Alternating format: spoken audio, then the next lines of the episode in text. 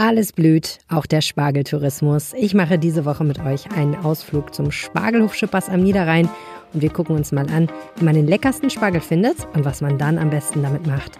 Mein Name ist Helene Pawlitzki. Schön, dass ihr zuhört. Bonn Aufwacher. News aus Bonn und der Region, NRW und dem Rest der Welt. Herzlich willkommen im Podcast. Und natürlich schauen wir wie immer zuerst, was Bonn bewegt hat. Und das waren die Telekom Baskets in dieser Woche. Die begeistern die Bonnerinnen und Bonner wie selten zuvor. National wie international feiern sie einen Erfolg nach dem anderen. Und wir schauen jetzt mal auf die Ursachen für diesen Erfolg und darauf, was der Verein tun muss, um diesen Erfolg zu erhalten. Dazu habe ich eine tolle Expertin hier im Podcast, die Sportredakteurin vom Generalanzeiger Tanja Schneider. Herzlich willkommen. Hallo. Die Telekom Baskets erleben ja gerade unglaublich tolle Zeiten. Was ist diese Woche alles passiert?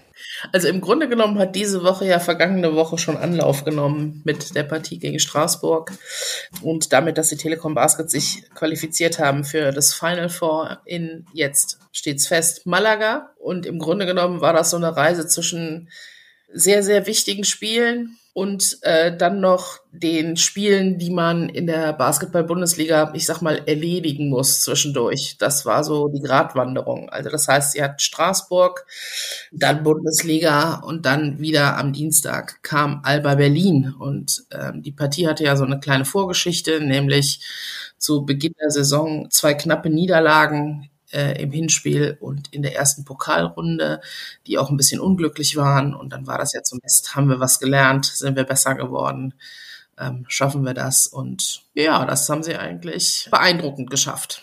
Hm.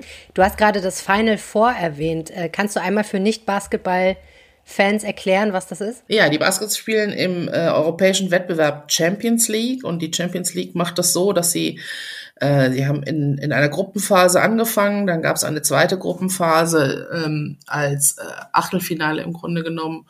Und ähm, diejenigen, die sich dann weiter qualifiziert haben, treten in einem äh, Turnier gegeneinander an. Also das heißt, die Halbfinalisten spielen freitags und die Finals sind dann am Sonntag, also kleines Finale und Finale. Und das findet statt am 12. und 14. Mai in Malaga. Super spannend und eine tolle Chance für die Baskets, ne? Absolut.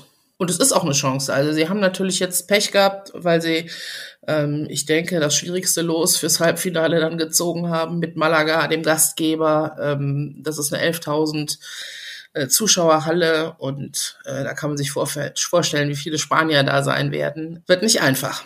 Für Menschen, die sich jetzt nicht so viel mit Basketball beschäftigen, was sind die Telekom Baskets für eine Mannschaft in der deutschen Basketballlandschaft? Die Telekom Baskets sind äh, gehören zu den ähm, zu den ganz alten, zu den Traditionsvereinen äh, in der Basketball-Bundesliga und haben auch schon sehr, sehr, sehr lange durchgehalten. Ich glaube, es gibt noch drei Vereine, die von Beginn an dabei waren und dabei sind. Ich denke, das haben sie einer ich will nicht sagen konservativen, aber einer vorsichtigen äh, Finanzpolitik zu verdanken. Also die haben nie irgendwie über den Durst gelebt, sage ich jetzt mal, ne? Und auch nicht, um, um irgendeinen Erfolg zu haben, noch einen Spieler verpflichtet, den man sich nicht leisten konnte und so.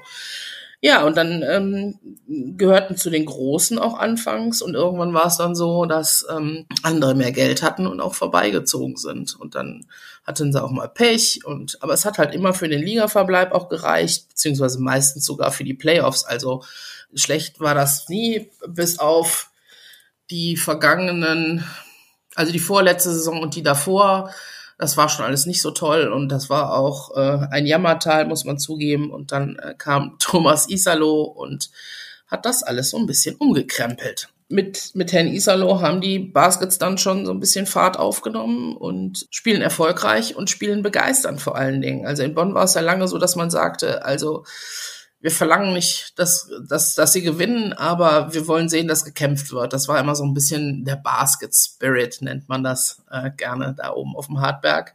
Naja, und die Baskets dieser Saison haben halt beides. Das ist schon toll. Äh, und man hört, deine Katze hat dazu auf jeden Fall auch eine Meinung, ist auch Baskets-Fan. Scheint so, ja, in ja. der Tat. Du hast gerade angesprochen, ähm, den Trainer, der ja sehr, sehr wichtig ist für den aktuellen Erfolg. Gibt es sonst noch Faktoren, die dazu beigetragen haben, dass es jetzt gerade so abgeräumt wird?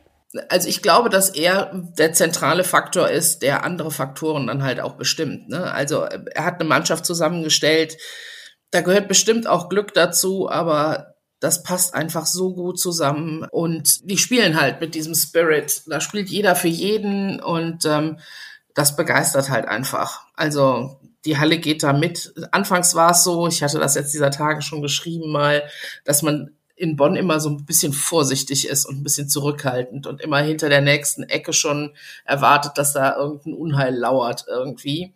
Es hat ein bisschen gedauert, bis alle das angenommen haben, dass es erfolgreich ist und dass die Serie halten kann und solche Dinge. Ähm, und dass vielleicht tatsächlich mal was drin ist. Aber ich glaube, jetzt haben das irgendwie alle verinnerlicht. Und das hat diese Mannschaft geschafft. Ähm, mit dem zentralen Spieler natürlich TJ Shorts, der schlägt ja ein wie eine Bombe und das hat er von Anfang an getan ja, das ist der MVP dieser Mannschaft, also der Most Valuable Player. Ähm, da sind sich eigentlich auch alle einig, dass er dazu gewählt wird am Ende der Saison. Und trotzdem ist es auch immer eine Mannschaftsleistung. Ja, gerade ist ja Leon Kratzer äh, GR-Sportler des Monats März geworden. Warum ähm, haben die Fans ihn denn dazu gewählt? Ja, Leon Kratzer ist zum einen, glaube ich, ein Publikumsliebling, auf jeden Fall, und jemand, der wirklich hart an sich gearbeitet hat und sich extrem verbessert hat. Er spielt eine ganz grandiose Saison, muss man sagen. Jetzt wird mancher einhaken an der Stelle und sagen, aber die Freiwürfe, ja, aber, aber die Freiwürfe. Wenn er die auch noch könnte, wird er vielleicht nicht in Bonn spielen. okay, gut. Kann, sagen wir mal, es ist noch Luft nach oben da, das ist ja auch immer Ein gut. Ein bisschen, ja, durchaus. Ja. Und ähm, was heißt Luft nach oben? Also am Dienstagabend war die Halle ja ausverkauft, 6000 Fans beim Spiel gegen Alba Berlin. Ähm, meinst du, das wird jetzt immer so sein? Ach, das weiß man nicht. Also ich glaube, dass es diese Saison natürlich so sein wird bis zum Saisonende. Ähm, Playoff-Spiele sind ohnehin immer besser besucht als andere und Bonn ist jetzt seit Wochen ausverkauft. Sogar im europäischen Wettbewerb, da, wenn man da in andere Hallen guckt, die sind höchstens halb voll. Aber das macht Bonn auch die ganze Saison schon grandios. Also bis zum Saisonende sehe ich dann nicht, dass da irgendwie einfach an Karten zu kommen sein wird. Was dann nächste Saison ist, ja. Das ist ja immer die Frage, ne? kann man es irgendwie schaffen, diese Begeisterung zu konservieren und zu erhalten, auch wenn es dann vielleicht mal wieder sportlich nicht ganz so gut läuft. Das ist ja immer auch was, was so ein Verein irgendwie regeln muss, oder? Auf jeden Fall. Also ich denke, ganz, ganz viele hoffen, dass Thomas Isalo bleibt und dass sie auch glauben, dass es so ein bisschen von ihm abhängt. Ja, kann gut sein. Ich glaube, man muss aber, also das, was da im Moment abläuft, das ist so irre eigentlich, ähm, dass man sich da, und da sind die Baskets-Fans, glaube ich, auch bodenständig genug zu wissen, dass das nicht ewig so weitergeht. Hm, auf jeden Fall. Oder dass es auch mal anders kommen kann. Aber ähm, dass das, äh, also dem Moment tut es keinen Abbruch und ich glaube, alle tun sehr gut daran, nach den letzten Jahren, wo es nicht so toll war, das jetzt mal so richtig zu genießen, ohne sich Gedanken zu machen. Man muss ja auch ein bisschen aufpassen, dass die Infrastruktur da ist, wenn man dann wächst und die Begeisterung hervorruft. Ähm, das ist gar nicht so einfach mit den Parkplätzen zum Beispiel, was die Spiele angeht, ne? Ja, aber das kommt mir irgendwie wieder wie so ein Bönsches Problem vor. Irgendwo gibt es Begeisterung und dann kommt irgendwer daher und sagt, ja, aber vor meinem Haus wird geparkt. So viel ich das mitbekommen habe, sind das auch nicht so viele Leute. Und ähm, ich finde, die Baskets handeln das eigentlich ganz gut, wenn man sich mal anguckt, ähm, wie das in anderen, an anderen Standorten läuft. Die werden deutlich mehr von ihren Kommunen unterstützt. Zum Beispiel, da regeln die Kommunen den Verkehr, äh, da stellen Kommunen äh, den Shuttlebus die Baskets bezahlen und machen das alles selbst da oben auf dem Berg. Die bezahlen auch die Shuttlebusse, nicht die Telekom, wie manche äh, da an der Stelle glauben. Es ist im Fußballstadion auch nicht anders. Also ich sag mal, wenn ich nach Leverkusen oder nach Köln fahre, auch da ist Parkchaos und hier und da ähm, steht mal einer quer oder ist mal einer zugeparkt. Ich weiß nicht, es gehört, glaube ich, in einem gewissen Maße dazu und da oben ist es wirklich noch vergleichsweise harmlos. Es wird jetzt der Anwohner, der sich da beklagt hat, oder die Anwohner, die sich beklagt haben, anders sehen. Aber ich finde, ein bisschen Begeisterung kann man auch an der Stelle aushalten. aushalten auf jeden Fall. Bonn freut sich über den Erfolg der Telekom Baskets. Vielen Dank, Tanja Schneider. Sehr gerne. Die Telekom Baskets begeistern Bonn. GA-Sportredakteurin Tanja Schneider hat uns erklärt, woran das liegt. Vielen herzlichen Dank, Tanja. So, und jetzt machen wir mal einen kleinen Ausflug an den Niederrhein. Ich bin heute im wunderschönen Alpen, wo ich noch nie war, aber jetzt endlich mal gedacht habe, so, es wird Zeit, denn hier ist der Ort, wo man den Spargel feiert, Wir sind im Spargelhof Schippers zu Gast und ich sitze hier mit Roman Merkewitsch. Herzlich willkommen im Podcast, Roman. Ja, Dankeschön. Was für ein wunderschöner Ort hier. Ähm, einmal im Jahr packt ihr das große Spargelzelt aus, glaube ich, ne? Und baut das hier auf. Und dann kommen hier busweise Menschen, autoweise Menschen und genießen den Spargel, denn es ist Spargelzeit. Richtig, genau. Das ist in der Zeit ähm, von Anfang April bis äh, circa Ende Juni. 24. Juni ist ja der eigentliche Spargel letzte Spargelstichtag in der Regel. Ähm, die Spargelsaison beginnt ja normalerweise ab dem 1. Mai bis zum 24. Juni.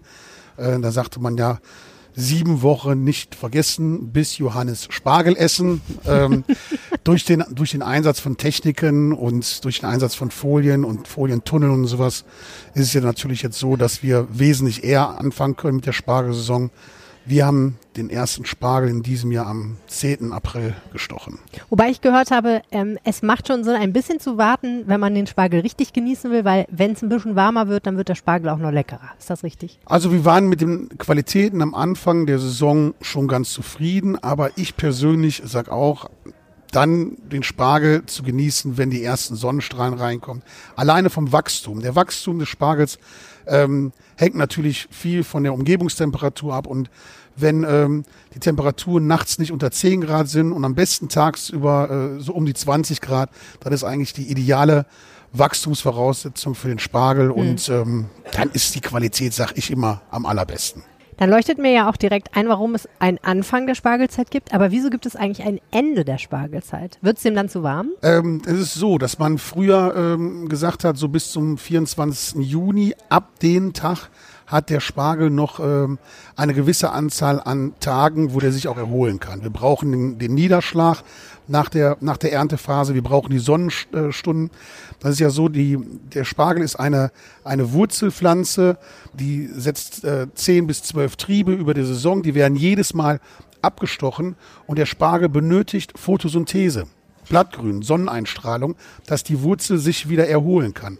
Und deswegen lässt man ihm ab dem 24. Juni die Zeit, um rauszuwachsen, das Blattgrün zu bilden und so, dass die Wurzel sich wieder aufbauen kann mhm. für die nächste Saison. Also das, was man eigentlich versucht zu vermeiden erst, nämlich dass diese Wurzeltriebe irgendwie Licht bekommen, das tut man dann doch, damit eben überhaupt Energie wieder da ist für neue Triebe. Ne? Richtig, genau. Und das muss so sein, weil man merkt es sofort, kommt man über einen gewissen Zeitpunkt hinaus, wird, wird der Spargel von der Qualität her im nächsten Jahr wesentlich schlechter. Okay. Das heißt, dünne Stangen, krumme Stange, der Wachstum ist nicht so da, die Anlage bringt nicht so viel Ertrag und deswegen sollte man ihnen dann auch wirklich die Ruhe gönnen und äh, dass er sich wieder erholen kann. Der Spargel und lässt sich nicht ausbeuten. Der Spargel so lässt sich auf aus. keinen Fall ausbeuten.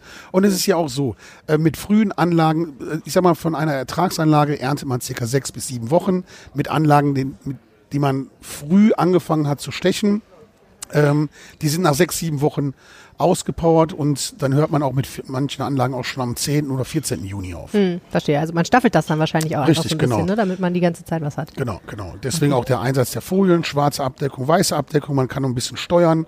Es gibt frühe Sorten und spätere Sorten. Und ähm, so steuern wir den Wachstum und den Ertrag dieser Anlage. Ja, wir sitzen hier auf einer wunderbaren Terrasse, bisschen überdacht. Drin im Zelt ist das Spargelbuffet aufgebaut. Busweise sind die Menschen gekommen und genießen hier mitten unter der Woche, die haben auch ein Leben, ne? Genießen die hier den Spargel mittags, das ist natürlich ganz toll. Und ansonsten machen sie wahrscheinlich noch einen kleinen Spaziergang hier in der Sonne. Heute ist wirklich Top-Wetter. Ansonsten kann man hier natürlich auch noch wunderbar einkaufen. Man kann im Hofladen einkaufen, schöne Sachen. Äh, Spargel und auch andere Dinge. Und man kann ein bisschen spielen, wenn man ein Kind ist. Hier gibt es einen tollen Spielplatz. Ihr veranstaltet auch Partys. Also ihr habt ihr so richtig so ein kleines Spargel-Event-Center aufgebaut, ne? Ja, richtig. Ne? Also ich sag mal, in der, in der Zeit von ähm, April bis ähm, Ende Juni, dann boxt hier der Spargel. Mhm. Im wahrsten Sinne des Wortes. das kann schon gut sein. ähm, Erzähl mir ein bisschen was zur Geschichte dieses Ortes. Ähm, du hast erwähnt, es ist einer der ältesten Spargelhöfe am Niederrhein, was ja ein Powerhouse des Spargels ist äh, auch Nordrhein-Westfalen und in ganz Deutschland. Die wird ganz, ganz, ganz viel produziert. Seit 1933 gibt es den Schippershof schon. Ne? Ja, genau. Also wir, ähm, oder ich persönlich jetzt nicht, aber unsere, ähm, die alte Familie Schippers, die ähm, baut nachweislich seit 1933 Spargel an. Wir haben damals die ersten Pflanzen von dem Baron aus Weilbeck bekommen, als er den Spargel nach Weilbeck ähm, gebracht hat. Und da haben wir Pflanzen, die ersten Pflanzen mitbekommen. Früher war es ja wirklich so ein, wirklich ein reines elitäres Gemüse. was sich halt nur, ähm, ja, ich sag mal, die gut betuchten, die Adligen leisten konnten. Und ähm, äh, Spargel wurde dann halt auf ein, zwei Hektar hier immer angebaut. Und ähm, wie gesagt, es, es war halt, man hat den, mit dem Spargelverdienst eigentlich ähm, die Einnahmen reingeholt, um nachher die ganzen Knechte und das ganze, die ganzen Leute zu, zu bezahlen, die mhm. man eigentlich übers Jahr für den Betrieb nötig hat. Schon spannend, ne? Ja. Und äh, du führst hier gemeinsam die Geschäfte mit den Gebrüdern Schippers, ne? Mhm, genau. Jetzt ist dem scharfsinnigen Hörer sofort aufgefallen, du heißt nicht Schippers. Nein, nein, ich, äh, ich heiße nicht Schippers, genau. Aber äh, mich nennen sie trotzdem alle Roman Schippers, obwohl ich Roman Merkewitsch heiße. Aber ähm, ja, ich bin, ähm, damals habe ich während meiner Studienzeit hier äh, quasi, äh, oder während meiner Schul- und Studienzeit hier ausgeholfen, am Anfang mit Spargelstechen, dann haben wir uns eine Spargelschälmaschine gekauft und wir haben das so in den so 1994, 95 so ein bisschen intensiviert. Wir haben die Spargelanbauflächen erhöht, dann hatte der Markus Schippers und ich quasi unseren eigenen Spargel. Wir haben ja die Betriebe zusammengelegt, den von Achim Schippers, quasi der Nachfolger von der, vom Vater und vom Opa. Und ähm, irgendwann um 2000 haben wir alles zusammengeschmissen und haben dann halt einen großen Betrieb gemacht ähm, mit Spargel schälen, Spargel an die Gastronomie zu liefern. Und äh, 2001 kam dann das Spargelzelt dazu. Es waren Leute hier, die sagten, ach, ist eine herrliche Landschaft hier. Die kamen bei uns rein in den Hofladen. Wir haben so einen kleinen Hofladen, wie du schon gesehen hast. Und ähm, die haben sich eine Flasche Wein geholt, haben gesagt, ach, jetzt wäre noch schön, so zwei, drei Spar Spargelstangen hier zu genießen. Und dann kam uns die Idee, hier eine Gastronomie noch aufzubauen. Und ähm, ja, so ging es los. 2001 die ersten 150 Gäste gehabt im Jahr. Also jetzt haben wir, weiß nicht, 35, 40.000 über die Saison oder sowas. 150 am Tag so ungefähr. Ja, 150, ja, nee, ja, auf jeden Fall mehr.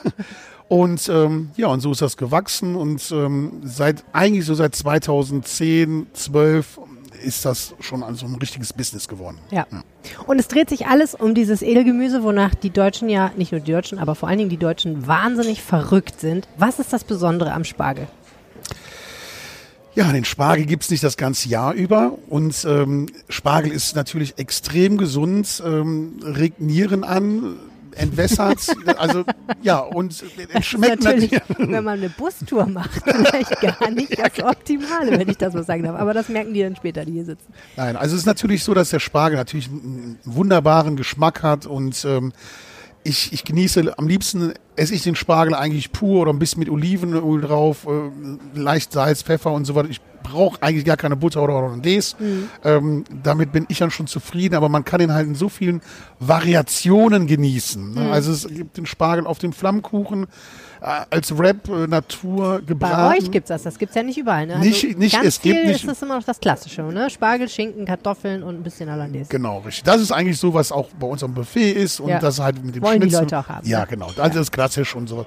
Aber natürlich hat man immer Lust, irgendwie den Spargel irgendwie anders zuzubereiten und ähm, warum Spargel? Ja, das ist halt ein Saisongemüse. Es ist mittlerweile, ähm, sag ich mal, für jeden auch erschwinglich geworden. Man hat früher war es halt äh, vom, vom, vom Preis her schon eine extreme Sache, aber ich sag mal seit seit ähm, 15 Jahren ist es so, dass dann eigentlich sich jeder Spargel leisten kann. Natürlich ist es immer noch ein teures Gemüse, weil auch viel Handarbeit hinter Spargel, hinter der Spargelernte steckt. Aber ähm, der Geschmack, der, der spricht für sich und die Leute sind zufrieden und ähm, mhm. deswegen freuen wir uns alle auf den weißen Spargel. Ja, der weiße Spargel ist immer noch der Renner. Ne? Der grüne hat es immer noch ein bisschen schwer in Deutschland. Ja, der weiße, der Deutsche liebt seinen weißen Spargel, obwohl immer mehr Leute auch sagen, ach, Grünspargel kann man auch mal nehmen. Wir bauen auch selber Grünspargel an. Aber ähm, es sind vom Verhältnis her 10 Prozent, sage ich mal, unserer gesamten Anbaufläche. Und äh, der weiße Spargel ist der Renner. Was ist denn eigentlich der Unterschied zwischen grünem und weißem Spargel? Ist ja nicht dieselbe Pflanze eigentlich, ne? Ähm, das ist eine andere, eine andere Züchtung. Vom Prinzip her ist es so, dass, ähm, dass der äh, weiße Spargel natürlich unterirdisch wächst in den Wall rein und der Grünspargel wächst oberirdisch. Weswegen er grün wird, weil genau, Chlorophyll sich bildet, richtig, ne? Chlorophyll bildet sich, ne, also dieses, dieses Blattgrün, Photosynthese, das, deswegen wird, wird der Spargel grün. Und ähm, es ist von der Sorte halt, äh, es ist eine bestimmte Züchtung. Und ähm, bei dem weißen Spargel, wenn der rausschießt, entwickelt der mehr Bitterstoffe. Mhm. Deswegen ist die Züchtung oder deswegen kann man aus weißem Spargel nicht unbedingt immer Grünspargel machen. Mhm. Der Grünspargel ist eine spezielle Züchtung, wo halt die Bitterstoffe weggezüchtet worden sind und er halt diese Bitterstoffe nicht hat, obwohl der oberirdisch wächst. Ja.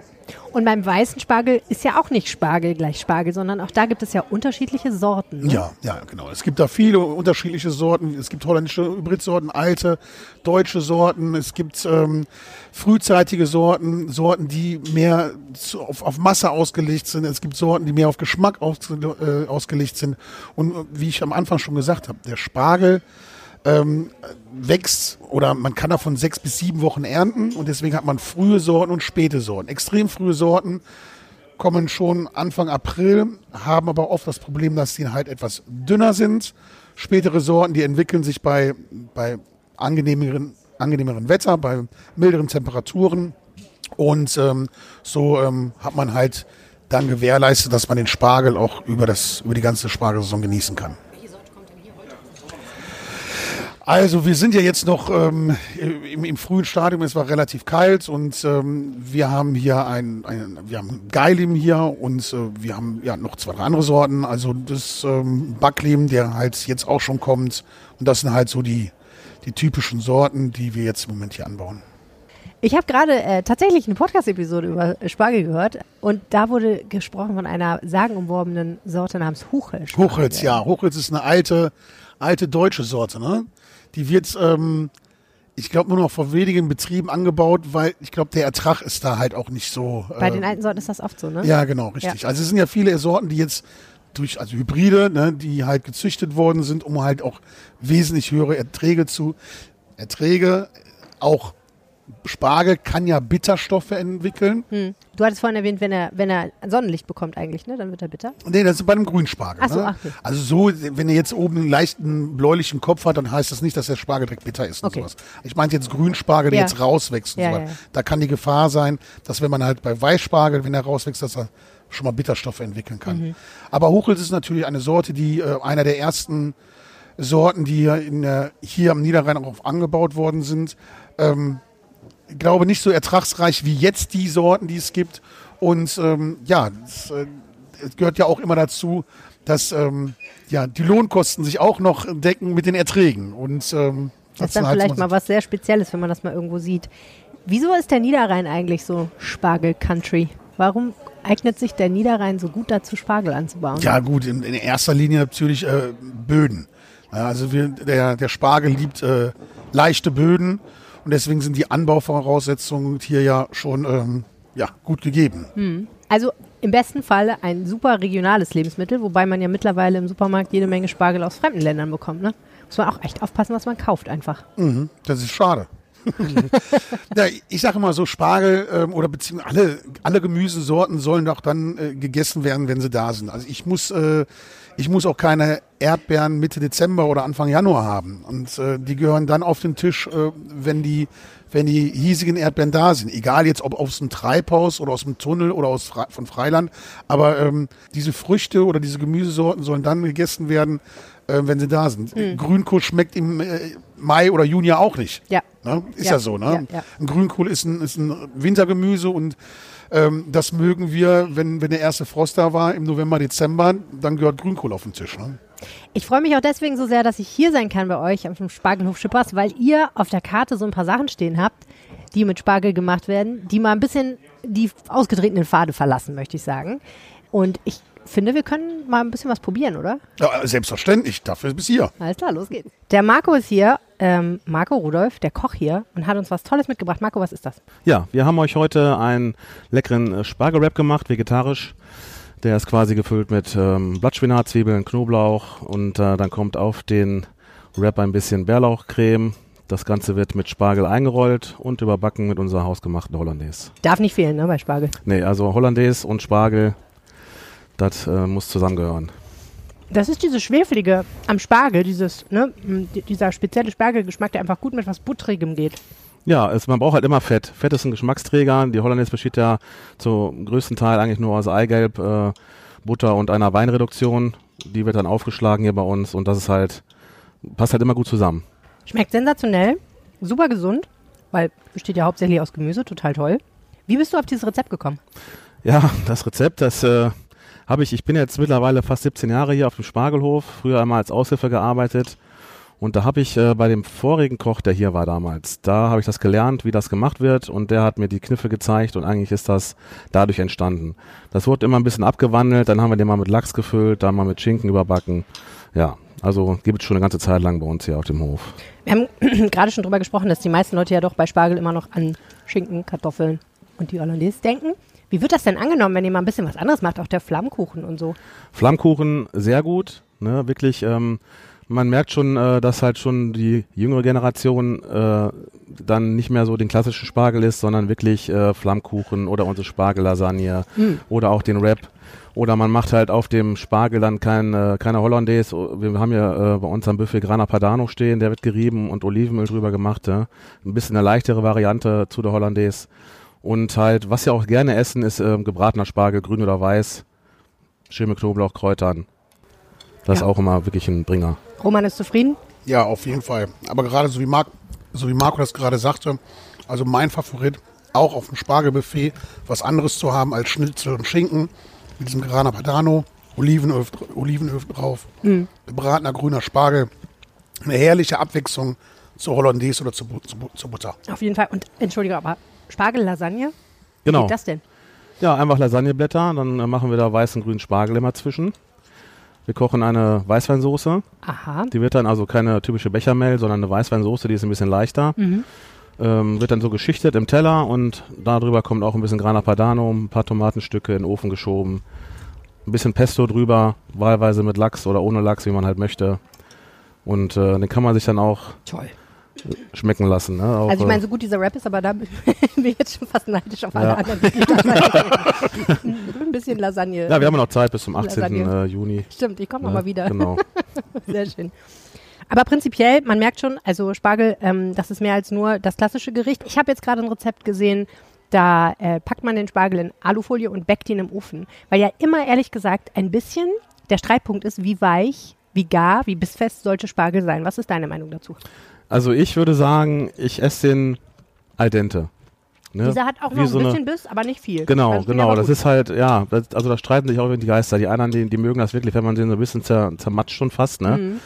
Und äh, ich äh, möchte den aber einfach noch durchschneiden und auch noch ein bisschen Biss haben, wenn ich da halt den im Mund habe. So ein bisschen, so ein bisschen so Mundgefühl gehört ja. für mich beim Spargel immer dazu. Hat ne? das was mit dem Alter zu tun, wie man den Spargel mag? Ja, ich wollte jetzt nicht genau sagen, aber ich denke, es hat was mit dem Alter zu tun, ja. Mhm. Also das heißt, wenn ihr jetzt so mittags eher so die Bustouren hier habt, wo dann die Menschen eher silberhaarig unterwegs genau, sind. Genau, der ist dann ein bisschen, bisschen weicher gekocht. Ne? Gebt ihm noch ein paar Minütchen. Genau, genau. Mhm. Großartig. Ja, ähm, wird es denn jemals langweilig, Spargel zu kochen? Ja, im Prinzip ist ja der Vorteil am Spargel, das machen wir jetzt zehn Wochen im Jahr und dann ist es vorbei. Ne? Also ähm, ist für mich auch immer noch äh, das, also das gute Beispiel finde ich immer, früher gab es Erdbeeren, die gab es dann mal drei, vier Monate und dann war Feierabend. Mittlerweile kriegt man das ganze Jahr Erdbeeren der Spargel, Gott sei Dank, äh, wächst wirklich nur in der Zeit, zu der Qualität. Und deswegen wird das Kochen nicht langweilig. Man hat jedes Jahr immer neue Herausforderungen und äh, ist halt auch ein Naturprodukt. Der, der kocht auch anders. Mal braucht er länger, mal braucht er kürzer. Wovon hängt das ab? Ja, von der Dicke auf jeden Fall. Ne? Dann, ähm, ich gehe mal von aus, auch von der Sorte. Es gibt ja verschiedene Sorten Spargel, da kann der Roman was zu sagen. Also weiße Sorten, weiße Pflanzen, genau, mhm. genau. Und äh, davon hängt es halt auch ab. Und äh, auch wer kocht den Spargel, ne? Wir haben halt auch äh, jedes Jahr neue Mitarbeiter. Ach ja, echt? Ja. Die Manch, das halt auch kochen dann die Mancher mag Wochen, der ne? Spargel lieber als, der, als andere. Ja. Oder ja, andersrum. Genau, und dann braucht man halt auch mal so ein paar Tage, bis man damit wirklich wieder ein bisschen im Flow ist. Ne? Aber dann über die Mengen geht das dann hm. eigentlich immer ganz die gut. Die Routine. Die, genau, die Routine.